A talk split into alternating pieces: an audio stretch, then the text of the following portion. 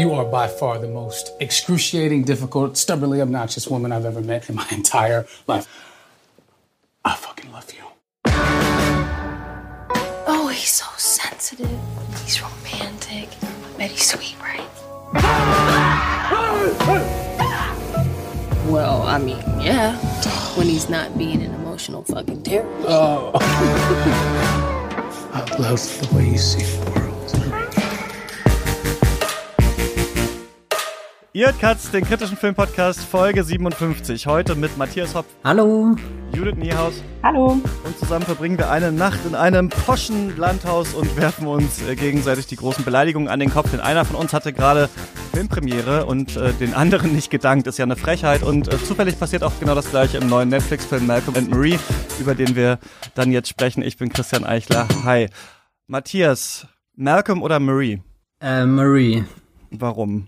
Weil da die wundervolle Zendaya hinter dieser Rolle steckt. Und ähm, J hat er nicht mittlerweile eine App? Warte mal, John David Washington, J JDW sagt man mittlerweile, oder hat er, hast du nichts für ihn J übrig? JDW. Ich, ich weiß noch nicht, ob sich das durchgesetzt hat, aber es klingt cool. Ja, der, der eher nicht so. Doch, der, also Tenet hat's mir letztes Jahr sehr angetan. Da habe ich John David Washington in meine kleine Filmfamilie aufgenommen. äh, ich liebe alles, was er in diesem Tenet-Film macht. Also das ist ja eigentlich ein Film, der sehr viel kracht und Bombast und Zeug. Und John David Washington läuft da durch so lässig mit seinen maßgeschneiderten Anzügen, dass es mir die Sprache verschlägt. Das ist fast als schwebt er da.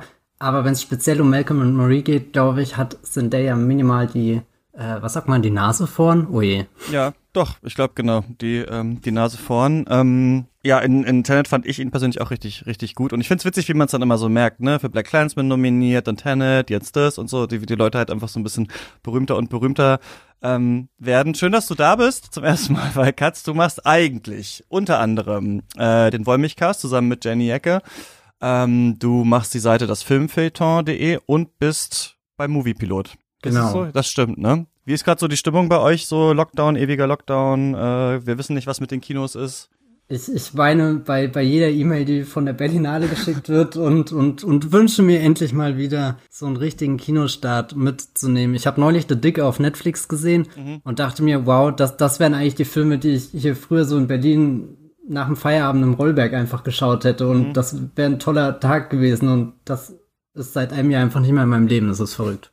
Habt ihr auch, ähm, Judith, schön, dass du auch wieder da bist. Du ähm, bist ja Literaturwissenschaftlerin, promovierst gerade. Ähm, habt ihr auch so das Gefühl bei diesem ganzen Streaming-Zeug, dass man auch eher mal ausmacht? Also ich hatte so bei Malcolm and Marie so das Gefühl, boah, so nach 50 Minuten, oh, vielleicht gucke ich das wann anders weiter. Also ich fehl, mir fehlt auch so ein bisschen der Kinozwang, die Sachen auch aushalten zu müssen, ein bisschen, merke ich so ein bisschen. Auch beim Max-Ophüls-Preis äh, war das bei mir so. Ist das bei dir? Auch so, Judith, hast du einen Hang zur, zum Pausieren? Ähm, ich habe eher einen Hang, dann gar nicht erst anzufangen, glaube ich, oder mir schwierige Sachen gar nicht erst ähm, anzuschalten. Ähm, nee, ich glaube, ich bin dann schon so jemand, der oder die Filme zu Ende guckt. Aber ich schaue sehr oft auf mein Handy, das würde ich auch natürlich nicht, ähm, nicht machen. Und stricken würde ich auch nicht. Also es, es haben sich schon Gewohnheiten beim Film mir schauen eingeschlichen, die mir eigentlich bei mir selbst nicht so gut gefallen, auf jeden Fall. Mhm. Mir ich fehlen die Kinos sehr. Ja, Leute, macht die Kinos, naja, aber das kann man ja auch nicht sagen, ja, macht die Kinos auf, wenn es irgendwann wieder geht. Wir werden das mal äh, sehen. Aber wir haben einen neuen Film immerhin geguckt, der so ein bisschen ja für die Awards-Season vielleicht auch relevant ist. Ähm, Malcolm and Marie, der ist von Sam Levinson, noch so ein recht junger Regisseur, ähm, richtig bekannt geworden, würde ich sagen, durch seinen Actionfilm ähm, Assassination Nation, der relativ durchwachsen von der Kritik aufgenommen wurde. Also ja auch so ein bisschen meme-mäßig ironischer Film, viel Gewalt, aber hat vielen nicht so ganz geschmeckt, unter anderem einer Kritikerin der LA Times. ähm, danach hat er zusammen mit Zendaya die ja so Drogen-Teenie-Dramaserie Euphoria aus Israel ist sie eigentlich ähm, in den USA adaptiert oder für die USA adaptiert. Da gab's auch noch ähm, Specials zu, ist sehr gut aufgenommen worden von der Kritik. Levinson ist auch, das wusste ich gar nicht, bis ich es jetzt nachgelesen habe, äh, der Produzent von Pieces of a Woman, also mit Netflix scheinbar doch ein bisschen stärker schon ähm, verbunden. Und als ja Corona und Covid-19 schon Thema war, hat er dann relativ schnell für Netflix diesen Film, über den wir sprechen, ähm, geschrieben und umgesetzt. Wir sehen darin nur John David Washington und Zendaya in diesen beiden Rollen, Malcolm und Marie. Es ist ein Kammerspiel in so einem sehr schön geräumigen, vielleicht so ein bisschen leicht brutalistischen Landhaus. Malcolm ist Regisseur, hat gerade die Premiere seines ähm, neuen Films gefeiert, aber in seiner Rede vergessen, Marie zu danken, die ist angefressen. Ähm, und in seinem Film geht es aber um eine Drogenabhängige im Gesundheitssystem und das ist eben ein Teil von Maries Geschichte und sie lässt ihren Frust dann eben irgendwann raus. Sie streiten sich, äh, vertragen sich wieder. Es wird mal zum Messer gegriffen. Es wird sehr viel Mac and Cheese gegessen, so dass ich irgendwann pausiert habe und dann selber äh, mal geguckt habe, ob ich veganes Mac and Cheese hinkriege und dann weitergeguckt habe. Also das passiert. Ich esse, lebe gesünder wahrscheinlich, wenn die Kilos auf wären. Ähm, und äh, dann habe ich auch weitergeschaut und die Kamera ähm, weiß auch hier durchaus sich zu bewegen. Also wir haben nicht nur so ganz starre Einstellungen, längere Fahrten um das Haus herum recht interessante oder angenehme Einstellung, finde ich. Diese große Weide da vor dem Fenster. Irgendwann, irgendwie ist da wie so ein Sumpfland drumherum angedeutet, finde ich. Und der Film ist, ja, schwarz-weiß. Und es wird sehr viel geredet, wie auch in Tenet, dem letzten Film mit John David Washington. Ähm, ich habe so ein bisschen, um das vielleicht jetzt schon mal zu sagen, gedacht, es geht hauptsächlich vielleicht um vier Themen. Einmal Liebe und das Aufrechterhalten einer Liebesbeziehung. Zweitens, was die Identität eines Autors mit der Identität des Werks zu tun hat. Drittens, wie bewertet man das dann? Also was macht dann die Kritik? Und viertens, vielleicht, woher kommen eigentlich Inspirationen für Werke? Wer ist dafür verantwortlich? Wer hat dafür Anerkennung verdient und so weiter? So viel erstmal dazu. Ähm, Judith, im Film sagt Malcolm, Kino braucht keine Message, aber Herz und Elektrizität. Hast du die hier gefunden? Auf keinen Fall. ich fand, ähm, ja, das ist natürlich eine der zahlreichen Punchlines, die vor allen Dingen Malcolm da ja so raushaut. Ähm, er sagt auch manchmal, ja, ich bin noch nicht fertig oder er ist nicht elitär oder so. Also ganz viele so Selbstaussagen, die man natürlich nicht nur auf sein Schaffen als Filmregisseur in dem Film bezieht, sondern irgendwie dann auch über äh, das Filmemachen an sich äh, interpretieren kann. Nee, aber also ich weiß nicht, was ich zu dem Satz sagen will, aber dieser Film, ich habe meine Message ist, dass ich diesen Film ganz schrecklich fand. Warum? Weil das ist ja irgendwie auch so ein bisschen der Tenor. Also ich habe gemerkt bei uns im Discord, die Leute hassen diesen Film. Ich habe es selten so stark gesehen wie zu diesem Film. Tatsächlich so, dass ich mich selber ein bisschen auch darüber wundere, wie stark die Aversion ist und so Rotten Tomatoes und diese ganzen äh, Seiten so. Auch ja recht relativ schlechter ähm, Schnitt, was ich interessant finde. Warum, warum ja. hat dir der so sauer aufgestoßen? Ja, ich weiß, also es ist schwierig. Ich finde ihn irgendwie sehr ärgerlich auf eine Weise und ich finde es auch interessant, dass du jetzt diese vier Themen identifizierst, weil mir scheint das einfach nur ein Film über sich selbst zu sein, über Sam Levinson selbst oder so und ähm, sehr narzisstisch alles an diesem Film und aber das ärgerlichste ist halt, dass ich zwar den Film irgendwie der, also der Film hält sich vielleicht für smart, und der Regisseur ist auf eine Weise halt auch schon klug genug, dass es jetzt, dass ich mir vorgeführt komme darin, dass ich nicht so richtig ausmachen kann, was ich an dem Film alles schlecht finde oder dass ich es nicht so richtig auseinandernehmen kann. Das fühle ich mich natürlich, ähm, da fühle ich mich sehr schlecht damit, also weil ich weiß, dass ich eine große Aversion habe, aber ich kann es nicht so richtig, ich kann nicht so richtig nach und nach abarbeiten, was ich alles schlecht an diesem Film finde. Und äh, ja, ich habe auch so ein bisschen gehofft, dass das Gespräch mit euch das vielleicht besser macht, aber vielleicht fandet ihr den jetzt wirklich ganz gut und dann musste ich ähm, meine Kritik noch total schärfen. ich weiß es nicht. Also ja, aber mir geht es vor allen Dingen, glaube ich, darum, dass äh, also im, im Trailer ja gesagt wird, dass es eine Story of Love ist. Und ich finde einfach nur, dass es ein Film von dem Regisseur über sich selbst ist, weil irgendwie offenbar hat er ein alter Ego gefunden mit diesem Regisseur und wie man ja vielleicht auch aus dieser leichten Kongruenz zwischen der Zendaya-Figur aus Euphoria und jetzt der in diesem Film, da gibt's ja schon Übereinstimmungen, die beide ja auch anscheinend was mit Sam Levensons eigener Vergangenheit zu tun haben, scheint er sich in dieser Figur auch noch zu spiegeln. Und im Prinzip das Gefühl, einfach Sam Levinson redet da knapp zwei Stunden mit sich selbst.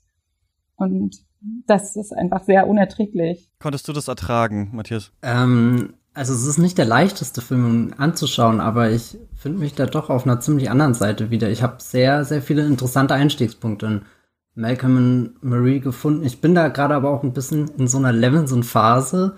Also gerade Euphoria hat es mir sehr angetan jetzt in den letzten paar Wochen diese zwei äh, Sonderfolgen, die in Deutschland auch auf Sky erschienen sind. Das waren so jeweils eine Stunde in die ich überraschend tief eingestiegen bin. Und, und das ist auch was, was ich bei bei Euphoria gemerkt habe, dass das seit langem mal wieder eine Serie mit so einer Sogwirkung war, dass ich da irgendwie selbst vom, vom gestresstesten Tag nach Hause kommen konnte und drei Minuten geguckt habe und dann auf einmal so tief in dieses Labyrinth aus, aus, keine Ahnung, Teenage-Angst und weiß nicht was gefallen bin. Deswegen war ich da sehr empfänglich für alles, was in Malcolm und Marie passiert ist. Bin aber auch nicht mit allen Teilen einverstanden. Also auf der einen Seite sehe ich da auch irgendwie diesen Film, der, der sehr schnell auf eine Metaebene wechselt. Das ist ja eigentlich gleich der, der, der erste Dialog zwischen den beiden, der das aufmacht und auch die, die, die White Lady von der LA Times da als, als Antagonistin mit ins Spiel bringt, wo ich immer das Gefühl hatte, da, da schaltet der Film zu schnell in, in so einem Gang, wo, wo es super spannend ist, die, die Referenzen herauszufinden, wenn dann auch später die, diese eine Szene über, über den Lego-Movie oder so zum Beispiel stattfindet, wo ja auch so, so ein paar äh, Seitenhiebe auf die Industrie und so weiter stattfinden. Wie, wie werden Filme wahrgenommen? Wer, wer nimmt überhaupt Filme wahr? Was sind da für Standards gegeben und so? Und das, was mich aber dann immer mehr interessiert hat, ist eigentlich wirklich das, das Beziehungsdrama, was zwischen denen stattfindet. Und da fand ich es äh, super spannend herauszufinden, ist das denn jetzt wirklich diese Liebesgeschichte?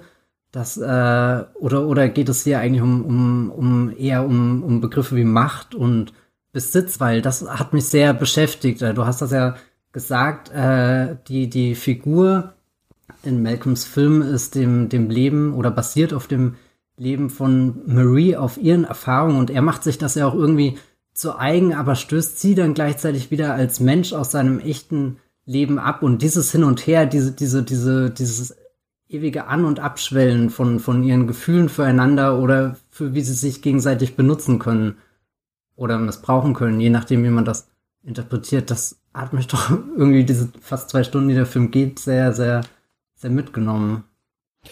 Ja, ich fand das Konzept auch ganz interessant. Also ich muss erst mal sagen, so, äh, was war das? Elektrizität und äh, Herz oder was? Ähm, war ein bisschen auf jeden Fall da bei mir. Also ich war schon auch an so Streit selber erinnert. Ich kann mich sehr gut damit identifizieren, mit dieser Sache.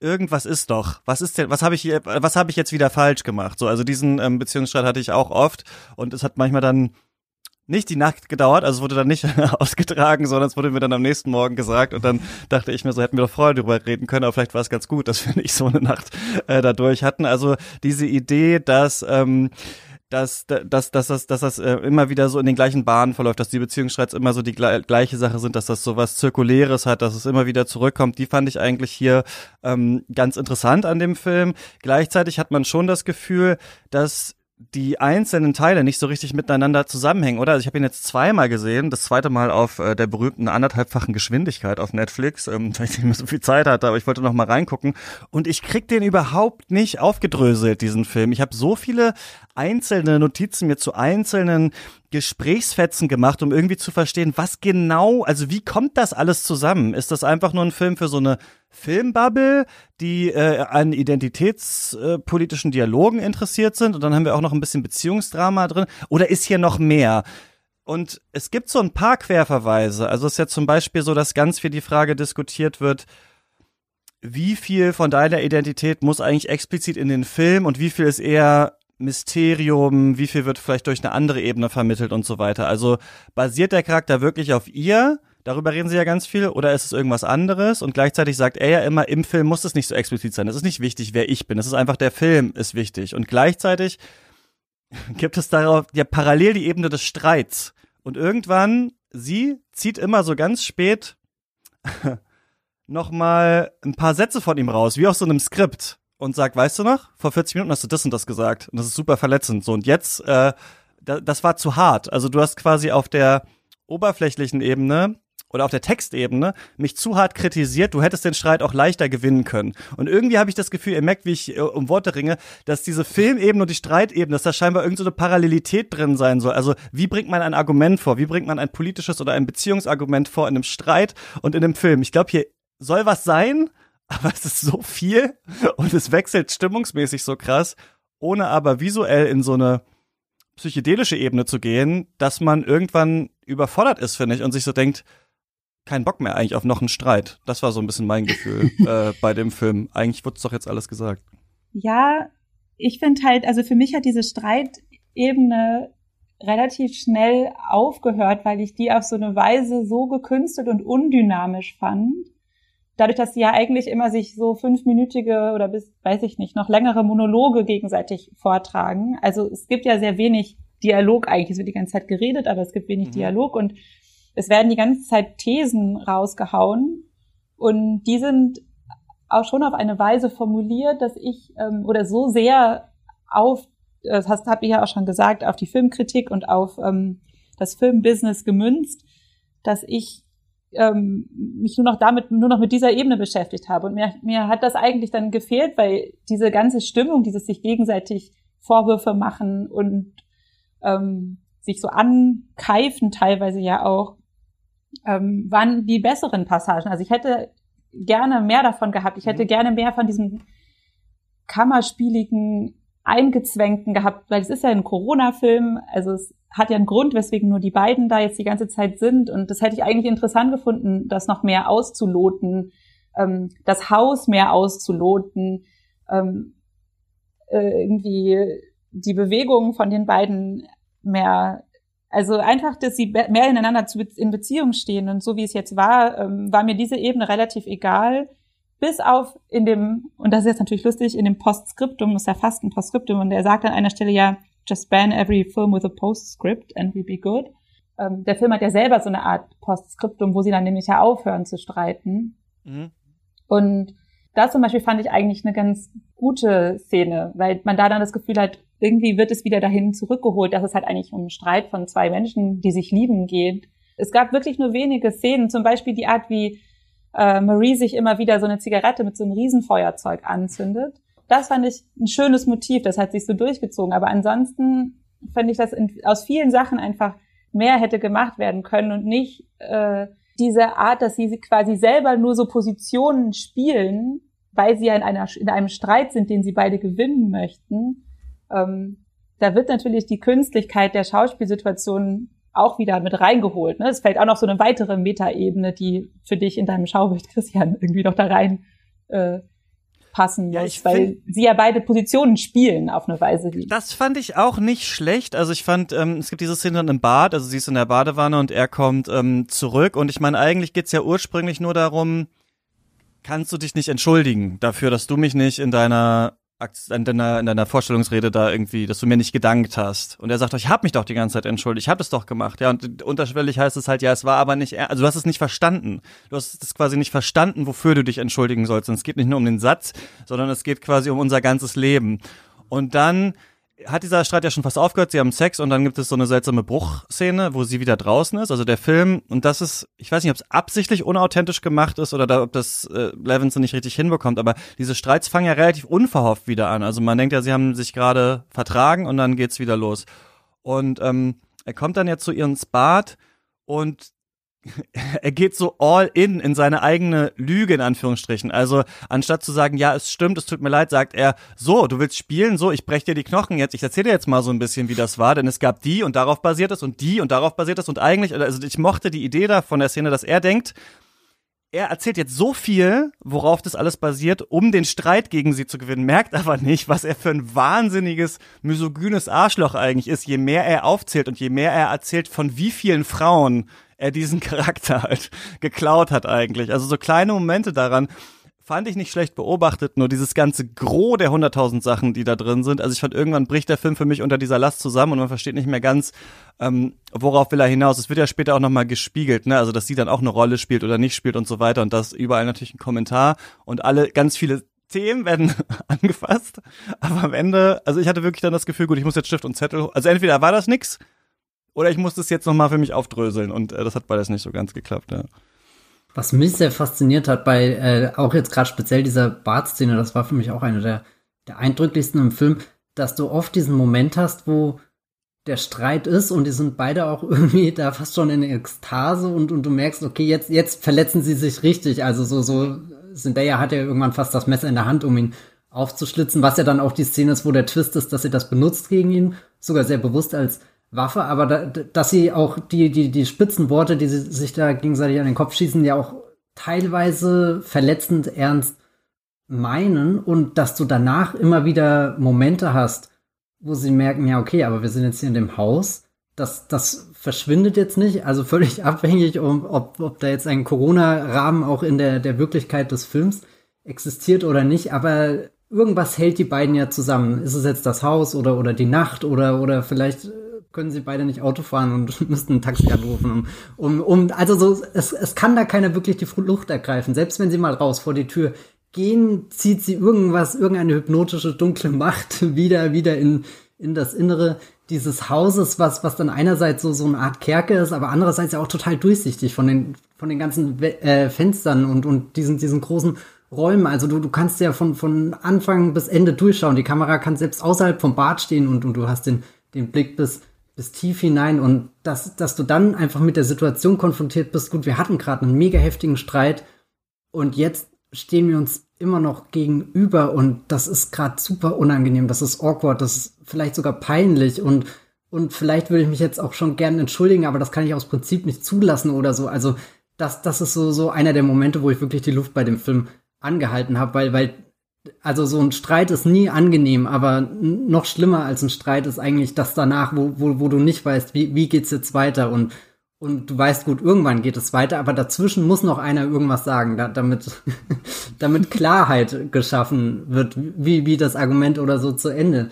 geht und, und dass, dass der Film dann halt auch wirklich mehrmals an diesen Punkt kommt, das, das hat mir schon irgendwie beeindruckt. Das meinte ich vorhin mit, dass du, dass du dieses An- und Abschwellen da hast und dazwischen die Ungewissheit, ob haben die beiden überhaupt noch eine Zukunft? Können die sich überhaupt noch lieben nach dem, was sie gesagt haben oder so? Also das, da, da ist er schon sehr roh, finde ich, der Film.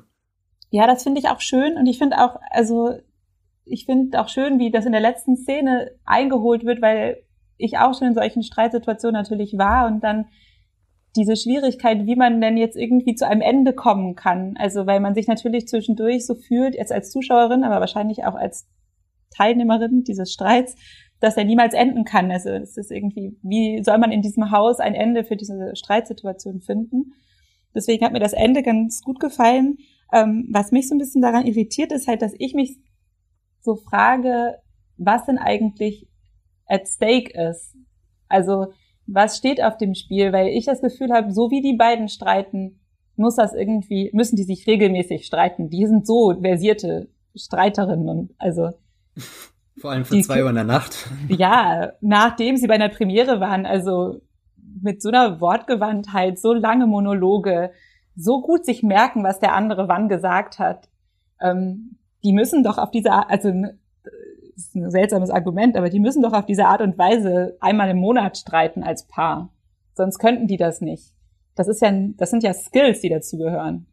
Und wenn das aber der Fall ist, dann frage ich mich so ein bisschen, dann wo die Brisanz bleibt, weil das scheint einfach, es wird ja fast so, als wäre das was, was sie regelmäßig durchdiskutieren. Es gibt ja Paare, die so sind vielleicht. Oder sie diskutieren es immer andernorts. Und das ist jetzt das erste Mal, dass sie wirklich diese Argumente, die, keine Ahnung, die John David Washington als Malcolm sonst immer irgendwie bei irgendwelchen Studios oder so, wenn er seine, seine Ideen pitcht und nicht durchkommt und er ganz viele Niederlagen einstecken muss, da hat er ja wahrscheinlich auch irgendwie äh, ganz viel Zorn in sich und äh, Zendayas Marie hat ja auch so eine halb gescheiterte Schauspielkarriere hinter sich, ist dann irgendwie in dieses Modelgeschäft reingerutscht und da wird ja bestimmt auch nicht alles so laufen, sonst, sonst wäre sie ja wahrscheinlich der Star des Films geworden oder so und, und dass all das, was sich da an, an Enttäuschung auf beiden Seiten und Niederlagen angestaut hat, dass sie das jetzt auch irgendwie so aufeinander richten, also dass sie nicht nur ähm, über ihre Beziehung streiten, sondern generell die, diesen, diese Unzufriedenheit, die sie gerade mit der Situation in ihrem Leben haben. Das ist natürlich ein Film, deswegen können die so gut streiten. Ne? Also ich weiß nicht, ob der Film jetzt suggeriert, dass jetzt, weil die so gut ist, alles noch wissen, dass sie dauernd streiten oder nicht. Die Fallhöhe ist natürlich so, dass es jetzt auf einmal eher an so einem Breaking Point ist, ne? Und sie so viel gemacht hat für ihn und mit ihm daran gearbeitet hat und er sie dann nicht mal nennt und so ein bisschen die Sache ist, äh, die ich auch nicht so schlecht geschrieben fand. Ja, so, sobald du jemanden halt komplett irgendwie auf der sicheren Seite hast, interessierst du dich halt nicht mehr für den und dann gleichzeitig wirft er ihr ja an den Kopf, dass sie immer nie so richtig ihren Träumen wirklich hinterher, also sie, dass sie eigentlich nicht hart gearbeitet hat. Das ist ja eigentlich sein Vorwurf an sie. Und ähm, ich fand ganz gut oder auch ganz schön oder resonierend Nee, das sage ich auch nochmal andersrum. Ich finde eigentlich, dass der Film nervt, weil das so viel hin und her springt und weil man immer nicht so das Gefühl hat, wo sind wir gerade, auf was wird sich bezogen. Wir haben das Gefühl, dass die Schauspieleranweisungen immer unterschiedlich sind, also dass wir ganz oft hier ganz unterschiedliche Charaktere sehen. Also das fand ich sehr störend und das ist auch was, das ich aus der Kritik rauslese, dass das irgendwie nicht so eine richtige Kohärenz hat, wie die miteinander reden, sondern immer wieder jemand in einem Reaction-Shot auf einmal aussieht wie ein kleines Kind und dann aber wieder wie so ein totaler Arsch. Und äh, ich, vielleicht ist es Absicht, aber dann finde ich, hätte man es vielleicht formal ein bisschen anders lösen können, dass man da wirklich mit Wahrnehmungsebenen spielt oder sowas. So fand ich es irgendwann ein bisschen seltsam und ein bisschen ermüdend und eher so kleine Beobachtungen ganz gut. Und ich fand von ihm schon nicht schlecht, also sowohl von Levinson die Beobachtung als auch den, den, den Monolog von Malcolm, dass er so ein bisschen zu ihr meinte, äh, du denkst immer, du musst also jemand kann dich nur um sich haben, weil er dich braucht. So, und es ist aber nicht so, also ich bin nicht mit dir zusammen, weil ich dich brauche, sondern weil ich dich liebe. Und das fand ich eine starke Idee eigentlich so. Also dieses Beziehungsbild, dass man immer, vielleicht auch wenn man verunsichert ist durch vieles, was man im Leben erlebt hat, dass man immer so ein bisschen denkt, der andere hat noch irgendeinen Hintergedanken. So, der ist noch, der ist ein Künstlertyp und der braucht mich halt als Inspiration, was ja auch da ist, aber wo er dann sagt, so, nee, es ist eigentlich nicht so, es ist, weil ich dich liebe. Ich, ich fand so kleine Sachen daran ganz schön, aber ähm, diese große Filmkritik-Sache, Leute. Identitätspolitik und Filmkritik. Sie kriegen dann die, die Review der LA Times ist dann online irgendwann im Film. Eigentlich hatte man sich gerade noch äh, zerstritten, man lag sich noch in den Haaren. Auf einmal ist die Kritik online. Dann kommt erstmal lange der Gag, dass es hinter der Paywall ist und er sich erstmal einloggen muss und dann liest er diese Kritik dieser Kritikerin halt vor. Und es gab ja tatsächlich eine Kritikerin der LA Times, die Assassination Nation relativ scheiße fand und deswegen ist jetzt so ein bisschen online wiederum die Kritik an diesem Film, dass Sam Levinson hier sich jetzt versucht, durch die Rolle von John David Washington daran zu rächen und jetzt ähm, und das noch noch schlimmer einem schwarzen Schauspieler in den Mund zu legen und noch auf so eine schwarze Identitätspolitik-Ebene äh, zu zu kondensieren, hinter der er sich noch mal krasser verstecken kann. Und ich verstehe den kritischen Vorwurf, aber ich finde den Vorwurf an diesem Film zu sagen, das ist jetzt nur Sam Levinson, der sich jetzt versucht irgendwie reinzuwaschen oder so, ein bisschen verkürzt. Also Malcolm ist ja offensichtlich kein sympathischer Charakter in diesem Film. Also wenn man jetzt, das hätte man ja anders machen können, aus Sam Levinson sich, glaube ich, sich der LA Times Kritikerin äh, zu rächen. Deswegen, ich verstehe den Vorwurf, aber ich sehe es halt nicht hundertprozentig so. Nur die Frage ist, was wollen Sie eigentlich dann damit? Wie fandet ihr das? Habt ihr euch auch als Kritiker, Kritikerin ertappt gefühlt vielleicht auch ein bisschen von dem, was er da äh, der Kritik an den Kopf, an den Kopf wirft? Also ich habe das Gefühl, dass er halt so ganz stark auf verschiedenen Ebenen einen Schritt weiter sein will als die Kritik schon. Also er will jetzt irgendwie was gegen diese LA Times Kritik von letztem Mal machen, weil er beleidigt ist und er will aber nicht, dass ihm was zum Vorwurf gemacht werden kann. Deswegen macht er es so offensichtlich. Und das ist natürlich nicht dumm. Also er immunisiert sich gegen viele Vorwürfe. Er immunisiert sich auch gegen den Identitätspolitik ähm, und Rassismusvorwurf. Äh, indem er, also der, wo er wusste, dass er kommen wird, weil er diesen schwarzen ähm, Regisseur als sein alter Ego besetzt und er immunisiert sich dagegen, weil er einen Monolog über Identitätspolitik einbindet. Und ähm, er immunisiert sich auch gegen den Male, Gaze Vorwurf, den der in dieser besagten ähm, LA Times Kritik zur Assassination Nation völlig zu Recht äh, äh, gemacht wurde und der auch auf diesen Film seine für diesen Film seine Berechtigung hat und auch gegen den Vorwurf immunisiert er sich irgendwie, weil er das dann thematisiert und ich glaube, das ist es, was es was ihn halt so unsympathisch mir jetzt macht und was ihn auch so ähm, äh, zu einem Punkt macht, auf den die Kritik jetzt so aggressiv reagiert, weil weil er halt irgendwie versucht schlauer zu sein als die Kritik und sich im Vorhinein schon zu immunisieren. Und du meinst, er, er immunisiert sich, weil er quasi sagt, also die, diese, er sagt ja, man kann halt nicht so richtig auf die Qualität des Films schließen vom Filmemacher her, also vom Autoren her, so Autorentheorie findet er dann scheinbar nicht so wichtig, sondern oder beziehungsweise die Herkunft des Autors oder der Autorin, sondern er sagt eben, ja, da muss irgendwie, es muss mysterious sein, da muss irgendwie Electricity sein, da muss hart sein, so. Nicht jeder Film ist ein politischer Film, nur weil ich schwarz bin zum Beispiel und so weiter. Ich weiß gar nicht, ja, ob das sein Punkt ist. Ist das, aber, aber er kann sich damit ja, also er will ja, also er, auf jeden Fall spielt er ja irgendwie damit. Und jetzt die Frage, wie finden wir das? Und viele sagen, es stößt ihn sauer auf. Ich habe auch nicht ganz verstanden, worauf er damit genau hinaus will. Also warum er sich jetzt diese Identitätspolitik-Debatte da so annimmt an diesem Punkt und da so drauf, drauf rumreitet. Ich fand's als Monolog von John David Washington ganz ganz witzig in, in Teilen und ganz interessant so dass also er sagt er zählt ja dann auch viele Filme auf ne? Er sagt warum hatte denn der eine Faszination damit wenn es jetzt äh, nur um den feministischen Blick geht warum hat sie denn dann diesen Film gemacht und sowas ne? Wir können das ja nicht so einfach ähm, runterdampfen aber er bietet ja auch keine richtige Alternative an. Also John David Washington als Regisseur sagt ja nur ja Film muss halt irgendwie emotional sein und dann passt das schon so und dann können wir uns halt in zehn Jahren fragen was die Leute damit wollten und das ist natürlich da wollen wir ja mehr von der Kritik eigentlich, ne? Vor allem halt, also wir haben ja viel Filmkritik, die sagt, ja, fand ich irgendwie bewegend, war cool. So, also ich weiß da nicht genau, was er damit wollte. Ich weiß nicht, was, was, was du darin gelesen hast, Matthias.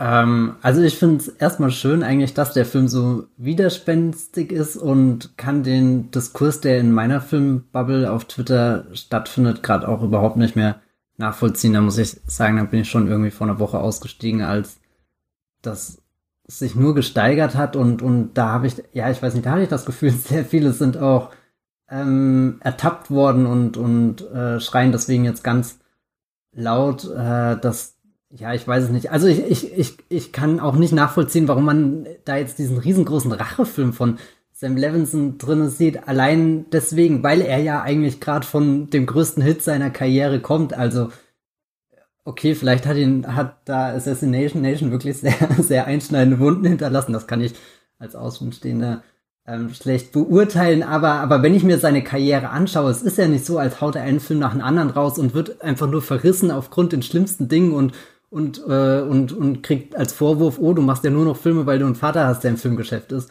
und so weiter. Also da, da sehe ich ja gerade eigentlich schon eher einen Sam Levinson als jungen Filmemacher, der versucht, seine eigene Stimme zu finden und das auch schon mit recht interessanten Ansätzen und natürlich auch mit super interessanten Verbündeten hinkriegt. Also ich glaube, das, was, was Malcolm und Marie, was, was, was wir wahrscheinlich ja gar nicht herausfinden können, aber das alles, was ich jetzt so aus, aus Hintergrundberichten gelesen habe, ist, dass das ja ein sehr kollaborativer Film gewesen ist. Also eben zwischen Levinson, Zendaya und John David Washington, da, dass du diese außergewöhnliche Corona-Situation hast, in der so ein Film entstehen kann. Also ich meine, der wäre ja nie gedreht worden, wenn jetzt Hollywood ganz normal weiter äh, gemacht worden wäre und und dann dann sind nicht nur die die Bilder sehr grobkörnig und rau, sondern auch irgendwie der Film selbst ist nicht diese ganzen Stadien durchlaufen, bis er dann der der Kritiker Darling ähm, wird, der der am Ende in allen besten Listen auftaucht, sondern schon eher so einer, wir haben uns da ein paar Abende sehr intensiv zusammengesetzt, haben viel diskutiert und vieles, was wir unter uns diskutiert haben, ist halt auch so direkt in die Monologe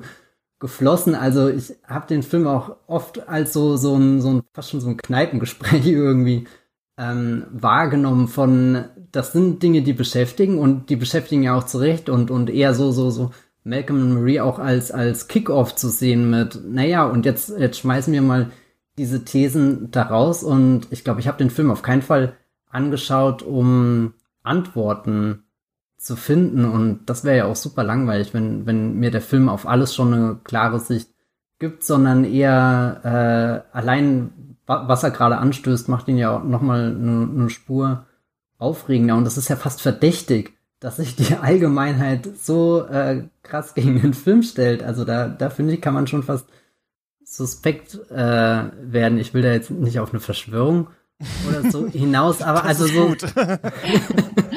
nee, um, um, um, Gottes Willen, das nicht, aber ich bin fast ein bisschen verblüfft, wie viel ja teilweise auch unreflektierter Hass dem, dem gegenüber geht. Und, und ich, ich war ja schon irgendwie auf vieles vorbereitet, als ich ihn dann angeschaut habe und konnte so ein paar Dinge nachvollziehen. Eben, ich glaube, es tut dem Film wirklich nicht gut, dass das erste Argument, mit dem er anfängt, eben dieses LA Times Kritikerin Argument ist, dass er da sich gleich auf, auf diese Ebene bewegt und nicht sagt, gut, die, die erste Chance, die wir diesem Film lassen, ist, dass er was über seine Figuren erzählt. Das, das kommt dann erst später und das habe ich jetzt, weil ich habe ihn mittlerweile auch zweimal gesehen, irgendwie gemerkt, dass, dass das wirklich ein blöder Einstieg einfach ist. Der, der, der gibt dir schon von Anfang an so ein bestimmtes Framing und ich glaube, wenn du das irgendwie in den falschen Hals kriegst, dann, dann ist halt vorbei und, und es gibt wenig Möglichkeiten, dann wieder auf weiß nicht, die, das, das Beziehungsdrama und so weiter zu wechseln, ja, ich, ich weiß nicht. Äh, and Marie ist ein sehr, sehr, sehr komplizierter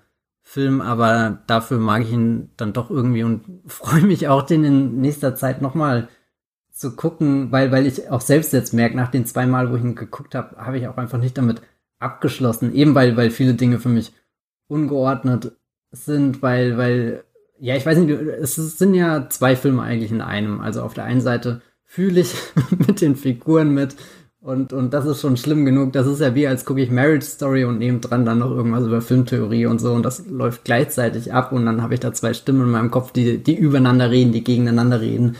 Ja, es ist äh, verrückt. Ich würde da kurz ähm, deinem Gefühl auf jeden Fall ähm, dazu stimmen wollen, also dass ich das auch so ein bisschen habe, dass ich schon ein bisschen seltsam finde, es so krass zu verkürzen und sagen, er macht jetzt hier einen Rachefilm und packt das einem schwarzen Schauspieler in den, also in dem Film selber, also wo der Film geht ja selber um die Frage, wie viel Verantwortung hat wer eigentlich für den Fil für einen Film an sich, ne? Also ist es eine mhm. Story, die man sich woanders hernimmt? Was macht man dann selber noch damit?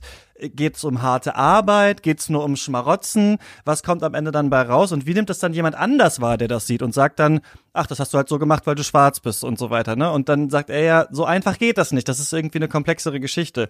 Und dann als Kritik nur zu sagen, ja, ein weißer Regisseur packt die Worte dem schwarzen Schauspieler in den Mund, um sich an der LA Times Kritikerin von vor zwei Jahren zu rächen. Also kann sein, dass das so blöde ist. Dann finde ich es auch bescheuert. Aber zumindest äh, habe ich dann das Gefühl, geht man ihm ja fast so ein bisschen auf den Leim, auf einer, einer Falle, die, die er sehr, sehr sichtbar, so eine riesengroße Bärenfalle mitten im Wohnzimmer ausge, ausgelegt hat, wo man vielleicht auch drum rum könnte. Aber ähm, trotzdem finde ich, ist es nicht so super erfolgreich in allem, was es tut. Aber da hatte ich auch so ein bisschen das Gefühl, dass ich, dass ich mich gewundert habe, dass es so klar äh, in eine Richtung geht. Aber findet ihr denn, und auch Judith vielleicht auch nochmal zu dir, dass die Kritik überhaupt so, also ich habe viele Kritiken gelesen und ich habe das Gefühl, viele sind so vielleicht auch wie du und ich rausgegangen mit so dem Ding, was sollte das jetzt eigentlich so? Also die das gar nicht so richtig vokalisieren können. Ich finde noch diese Filmkritikseite ist noch die am stärksten beschriebene, also die den Leuten richtig auf, auf die Nerven geht. Ja, ich habe äh, versucht, keine Kritiken zu lesen und ich habe auch eine anscheinend so kuratierte Twitter-Bubble, dass da gar nicht so viel über diesen Film geschrieben wurde. ähm, Levin sind in allen Schreibweisen ge geblockt. genau, nein, das stimmt nicht. Ich habe auch jetzt wirklich sehr viel Levinson geguckt in den ähm, in den letzten Tagen.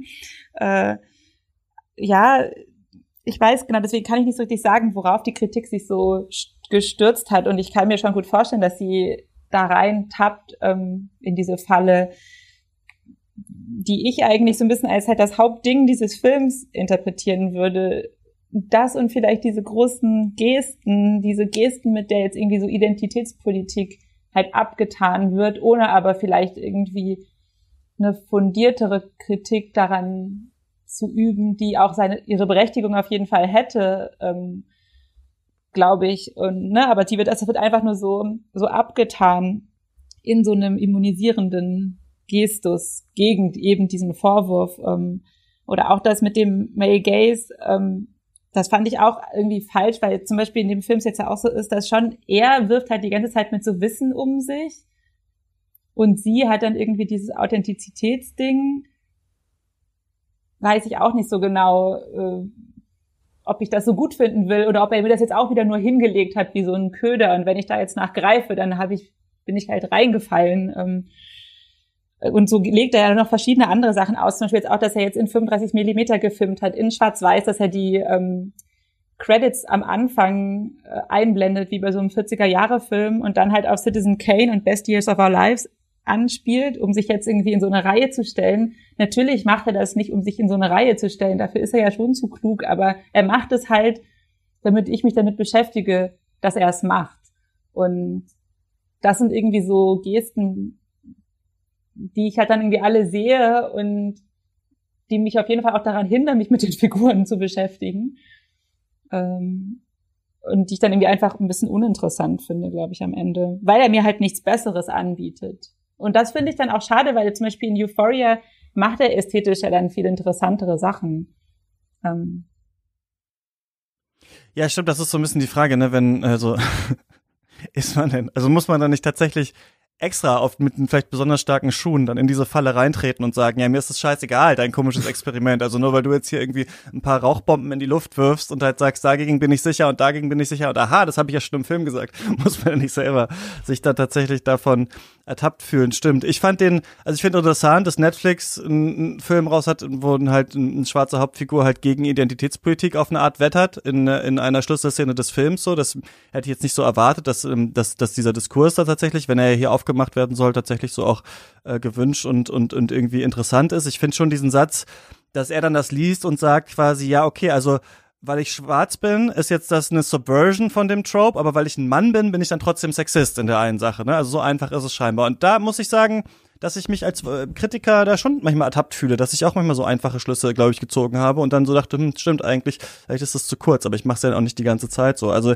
ich fand das, glaube ich, in Teilen immer ganz gut, aber was mich von euch noch interessieren würde, vielleicht Matthias, wir haben jetzt, also ist mir so aufgefallen, das hat ja nicht alles mit Corona zu tun, aber Mank und One Night in Miami, wir haben sehr viele so Talkies, möchte ich mal sagen, in letzter Zeit. Also Filme, wo wirklich die ganze Zeit gelabert wird und was aber so die Spannungsstruktur und den Aufbau angeht, das oft auch echt in so einer, in so einer Gleichförmigkeit ist, dass ich wirklich bei ähm, Malcolm und Marie manchmal dachte, oh, wollt ihr mir nicht einfach irgendwie die, die wichtigen Stellen aus dem Skript schicken? Muss ich das jetzt alles, also was ist denn jetzt hieran wichtig, habe ich mich manchmal gefragt, weil es geht ganz schön viel.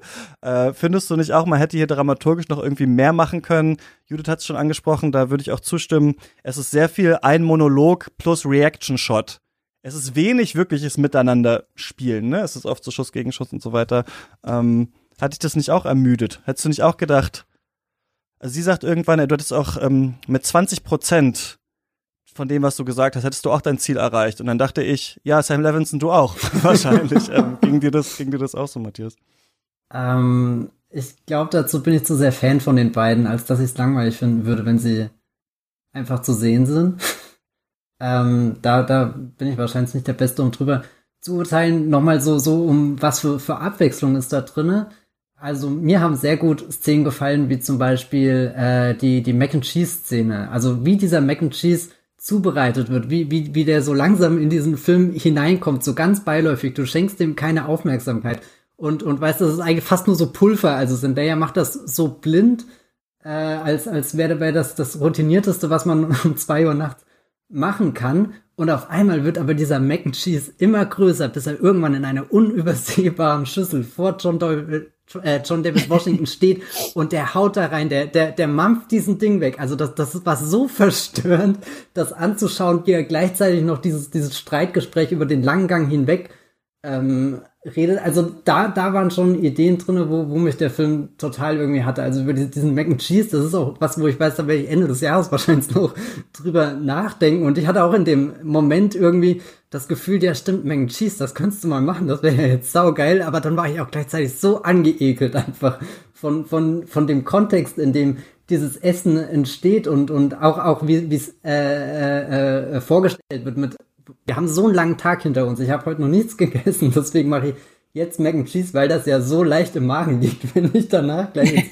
Bett gehe. Also eigentlich ist ja der Mac and Cheese vielleicht auch schon so der, der, der Antrieb, den sie, den sich John David Washington dann reinschaufelt, die Energie, um dieses Streitgespräch auch noch bis vier Uhr nachts auszudehnen, durch die Villa zu gehen, um die Villa rumzugehen, weiter und weiter. Und also da kann ich es ehrlich gesagt nicht ganz nachvollziehen, dass er das dann ein bisschen hart oder so fandet, auch wenn, wenn das mir auch aufgefallen ist. Also die, diese, diese Beobachtung, dass es da in letzter Zeit mehrere Filme gab, die, die auf dieses Muster hineintreffen, aber ich glaube, ich bin durch diesen Lockdown-Film mit Anne Hathaway und Chiwetel Ejiofor sehr äh, traumatisiert, dass ich alles dankend annehme, was irgendwie besser ist als das, weil das war furchtbar.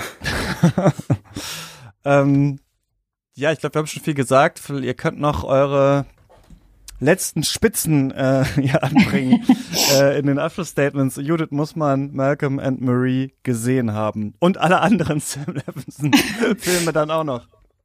Ich habe ich hab nicht so viel, ich habe nicht alle anderen geguckt. Ich habe nur Assassination Nation ähm, zur Vorbereitung noch geguckt. Äh, den muss man, finde ich, nicht gesehen haben. Malcolm and Marie muss man auch nicht gesehen haben. Und es tut mir so ein bisschen leid, dass ich ähm, meiner Mitbewohnerin einen anderen Film ausgeredet habe und dann stattdessen diesen mit ihr zusammen geguckt habe.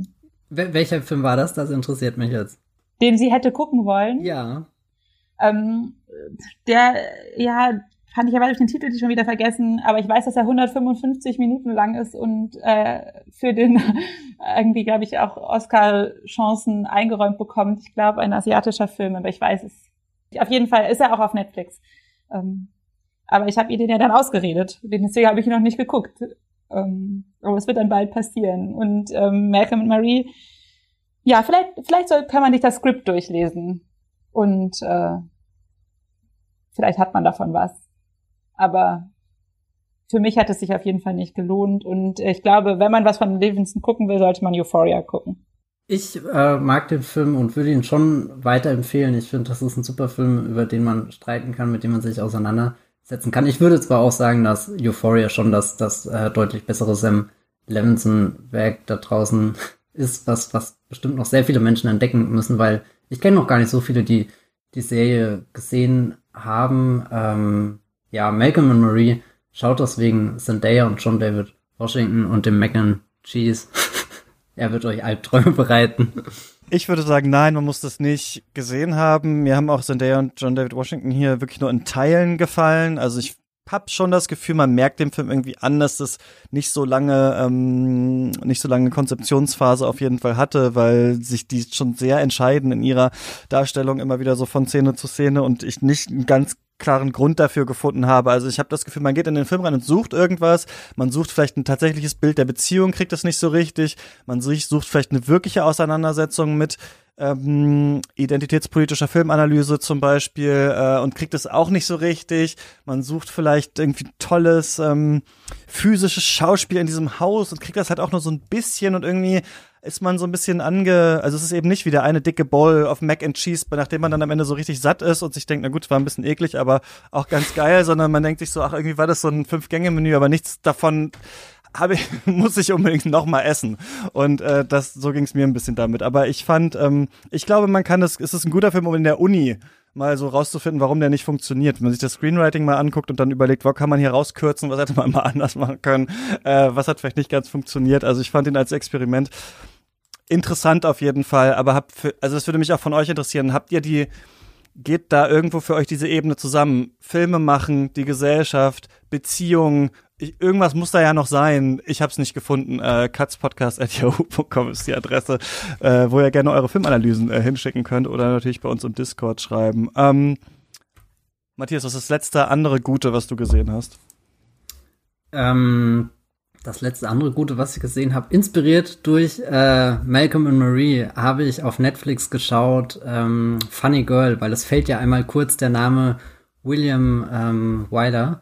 Ich kenne noch gar nicht so viel von äh, William Wyler und dachte, das ist jetzt die Chance, ein Musical, zweieinhalb Stunden, Barbara Streisand, Omar Sharif und da waren teilweise Bilder drin, die, die waren unglaublich. Also wie, wie der Szenen da, da zusammensetzt, wie, wie der Räume vorstellt, wie auch auf einmal nach Malcolm und Marie in dem Schwarz-Weiß so, so krasse Farben in diesem Film waren. Ich bin hin und weg. Es gibt da eine Szene, wo, wo sie sich an so einem Hafen in die Augen schauen küssen und im Hintergrund geht die Sonne unter und also es ist eigentlich so ein, ein pures Klischee, aber es ist halt echt ein, ein purer Kinomoment einfach. Das, da, da könntest du die Kamera nicht besser positionieren, wie das eingefangen ist, wie, wie die Tiefenschärfe ist, wie unendlich auf einmal dieser, dieser ganze Film wirkt. Das ist, ja, wenn ihr den noch nicht geschaut habt, ähm, ich kann das nur empfehlen.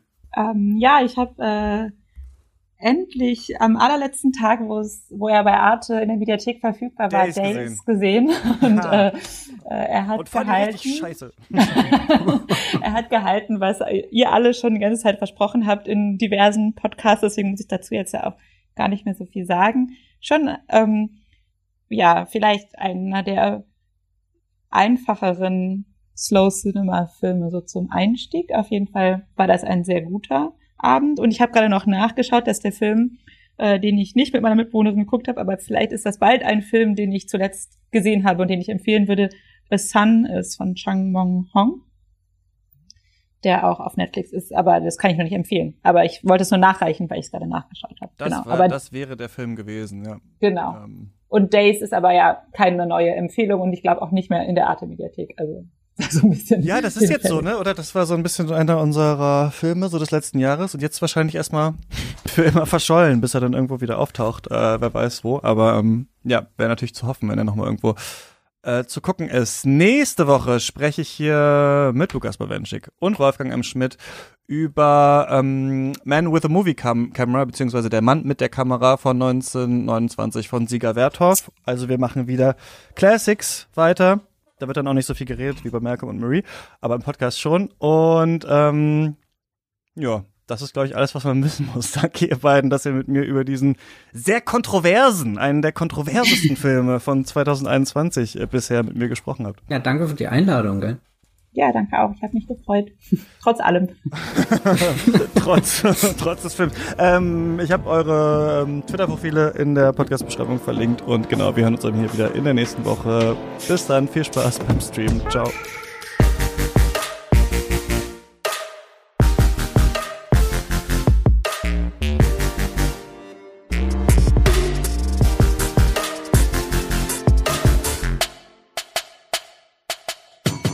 Katz ist eine Produktion von mir, Christian Eichler. Ihr könnt mich jederzeit erreichen unter katzpodcast.yahoo.com oder auf Twitter at car-eichler. Der Podcast ist auf Instagram. Wir haben auch eine Facebook-Seite, auf die ich nie poste. Und auf Twitter gibt's uns natürlich auch, also viele Möglichkeiten, uns zu schreiben oder mir zu schreiben. Ich lese das alles. An dieser Stelle danke ich wie immer allen Leuten, die Cuts ähm, erst möglich machen. Das sind einmal unsere Studio-BossInnen Grace Berlin, David Bockhorn, Joshua Franz, Stefan Kiske, Georg Kraus, Josephine Joe March. Tom Simmert und Christian Wefers und unsere weiteren ProduzentInnen.